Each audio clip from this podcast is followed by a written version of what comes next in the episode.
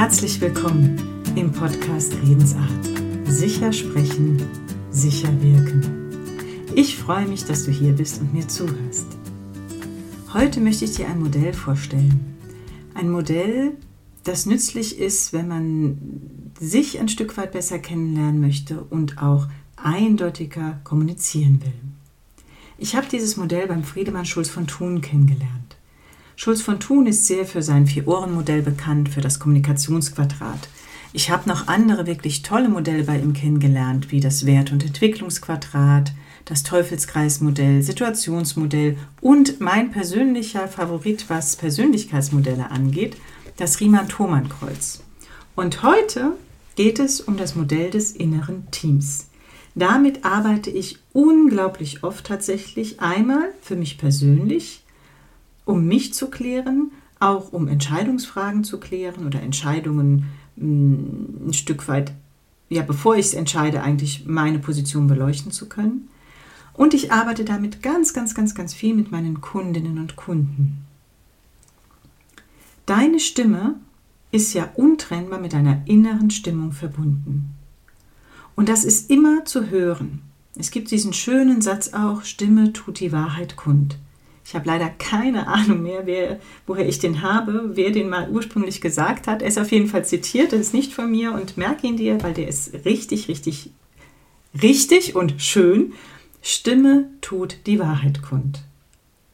So, und damit du das jetzt nicht nur hörst und denkst, ja, ja, sondern damit du es auch ein Stück weit nachvollziehen kannst, vergegenwärtige dir doch einmal, du telefonierst mit einer guten Freundin oder einem guten Freund oder mit irgendeinem deiner Familienmitglieder und du hast aufgrund des Hallos, wie geht es dir, sofort einen Eindruck, wie es der anderen Person geht. Es reicht, dass du telefonierst, du hast nur die Stimme, du hast noch nicht den ganz, die ganze Körpersprache oder so. Und du hast vielleicht nur zwei, drei Wörter gehört. Du hast sofort einen Eindruck, wie es dieser Person geht. Und natürlich transportierst du das Gleiche auch andersherum. Also ein paar Wörter reichen, damit du was vermittelst und damit du was empfängst, was die Stimmung und die emotionalen Befindlichkeiten angeht. Das heißt, es ist zum einen technisch natürlich, wie nutzt du deine Resonanzräume, deine Farbtöne deiner Stimme, ähm, wie nutzt du deine Betonung, dein Sprechtempo, deine Sprechstimmittelage, also alles Dinge, woran man natürlich auch im Stimmtraining, im Sprechtraining arbeiten kann und woran ich auch mit vielen meiner Kundinnen arbeite. Doch schlussendlich reicht es oft nicht, diese technische Seite, diese Seite von außen zu trainieren. Es ist auch wichtig, dass die Innenseite, die innere Stimmung, deine Intention zu dem Außen passen. Und es gibt eben Situationen, in denen uns so eine eindeutige intentionale Kommunikation schwerer fällt als in manch anderen Situationen. Und manchmal sind es schon Situationen, wo wir verschiedene Anteile in uns spüren, die wir wirklich häufig im Alltag haben. Oft übergehen wir die auch, weil die nicht immer so wichtig sind, dass wir sie uns komplett bewusst machen. Schulz von Thun hat in seinem Buch Miteinander reden, Teil 3, das innere Team und situationsgerechte Kommunikation, hat er ein schönes Beispiel einer Studentin genannt. Eine fleißige Studentin, die also in allen Vorlesungen war, immer schön mitgeschrieben hat, ähm, trifft auf einen Studenten oder der Student trifft eher auf sie, wobei ich glaube, die Geschlechter sollten dabei jetzt keine Rolle spielen. Also ihr könnt es euch auch umgekehrt vorstellen. Auf jeden Fall der andere Studierende hat den Sommer über lieber auf der Wiese entspannt, gechillt, wie man so schön sagt, und nichts mitgeschrieben. Jetzt steht aber bald eine Klausur an und er trifft diese fleißige Studierende und fragt, kann ich mal deine Mitschriften haben? Spontan würde sie eigentlich gerne antworten, klar, auf jeden Fall, das ist so die Hilfsbereite in ihr. Oder es gibt auch die solidarische, ne? klar, wir müssen ja zusammenhalten, wir sind alle Studenten, vielleicht auch eine, die unglaublich gern gemocht werden möchte, die gerne dazugehören möchte, die auch sofort sagt, ja, ja. Auf der anderen Seite hat sie aber auch sowas wie so eine Intimitätsschützerin, die vielleicht sagt so, oh, da am Rand habe ich so ein paar intime, persönliche Sachen geschrieben, will ich eigentlich nicht, dass der das liest. Oder auch eine auf sich selbst bedachte, hey, das ist meine Arbeit. Ich habe hier den ganzen Sommer in den Vorlesungen gesessen, wenn du, fauler Sack, es dir auf der Wiese gemütlich gemacht hast und jetzt willst du meine Mitschriften haben. Auf jeden Fall wird sie irgendwie antworten. Frage ist, wie? Hm. Und wenn wir nicht so eindeutig kommunizieren, ist das an unserer Stimme immer zu hören und auch an unserer Körpersprache wahrzunehmen.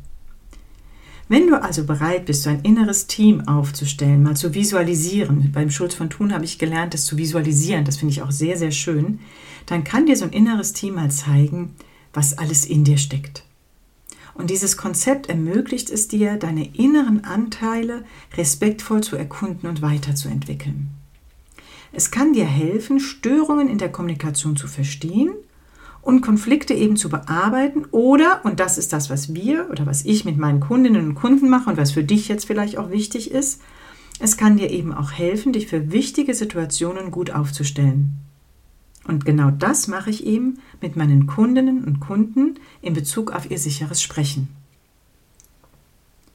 Übertragen wir mal so ein Beispiel auf eine Situation, in der du sicher sprechen möchtest. Also die nächste Präsentation steht an und dann könnte es sein, du hast folgende Teammitglieder. Nur ein paar Beispiele. So eine Zweiflerin, oh, bin ich gut genug? Was, wenn da eine Frage kommt und ich die Antwort nicht weiß? Oder eine Perfektionistin? Ich darf keine Fehler machen. Vielleicht auch eine Karrierebewusste. Klar, ich freue mich, los in die erste Reihe, das gibt den nächsten Karriereschub. Eine gewissenhafte, hey, ich bin super gut vorbereitet, ich habe alles toll gemacht, meine Präsentation ist inhaltlich super, die sieht klasse aus, was soll mir schon passieren?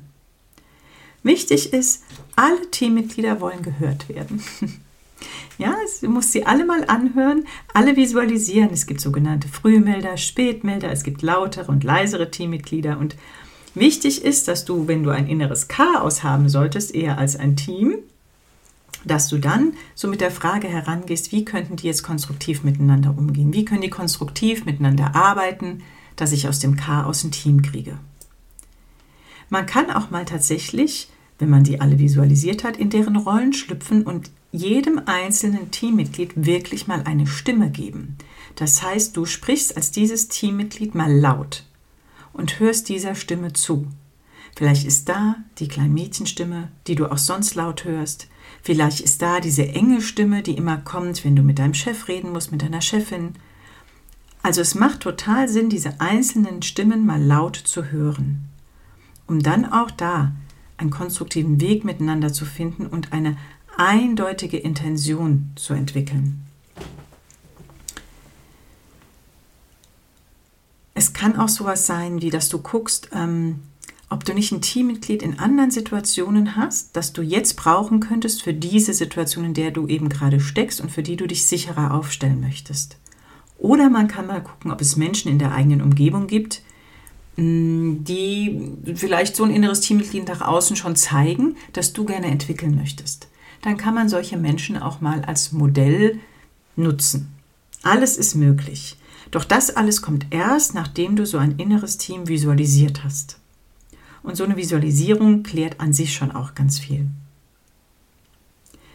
Es trägt auf jeden Fall, trägt so, ein, so eine Visualisierung, so eine Aufstellung des inneren Teams wesentlich zu deinem sicheren Sprechen bei. Und das wollte ich dir heute mitgeben. Und man kann so ein inneres Team tatsächlich auch mal ganz gut alleine aufstellen. Zumindest wenn man mal gelernt hat, damit umzugehen, aus meiner Erfahrung heraus. Natürlich ist es in einer Coaching-Situation, wenn einer sich da sehr gut auskennt und dich einer durchführt, sehr viel leichter und angenehmer.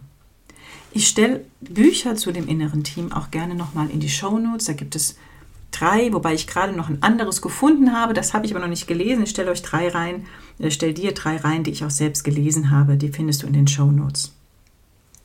Falls du ansonsten neugierig geworden bist und würdest gerne mit mir als deine Coachfrau äh, an deinem inneren Team arbeiten und du, du möchtest vielleicht überhaupt mal sicherer werden beim Sprechen, dann guck gerne mal auf meine Webseiten. Die Adresse findest du auch in den Shownotes. Guck dir da die Infos an und buch mein aktuelles Programm Lass deine Rampensau raus. Ich freue mich, dass du diesen Podcast, diese Folge bis hierhin gehört hast und freue mich auch, wenn du ihn weiterempfiehlst, falls er dir gefällt. Dafür danke ich dir sehr. So, und jetzt freue ich mich erstmal auf die nächste Folge und wünsche dir für heute alles Gute. Deine Daniela.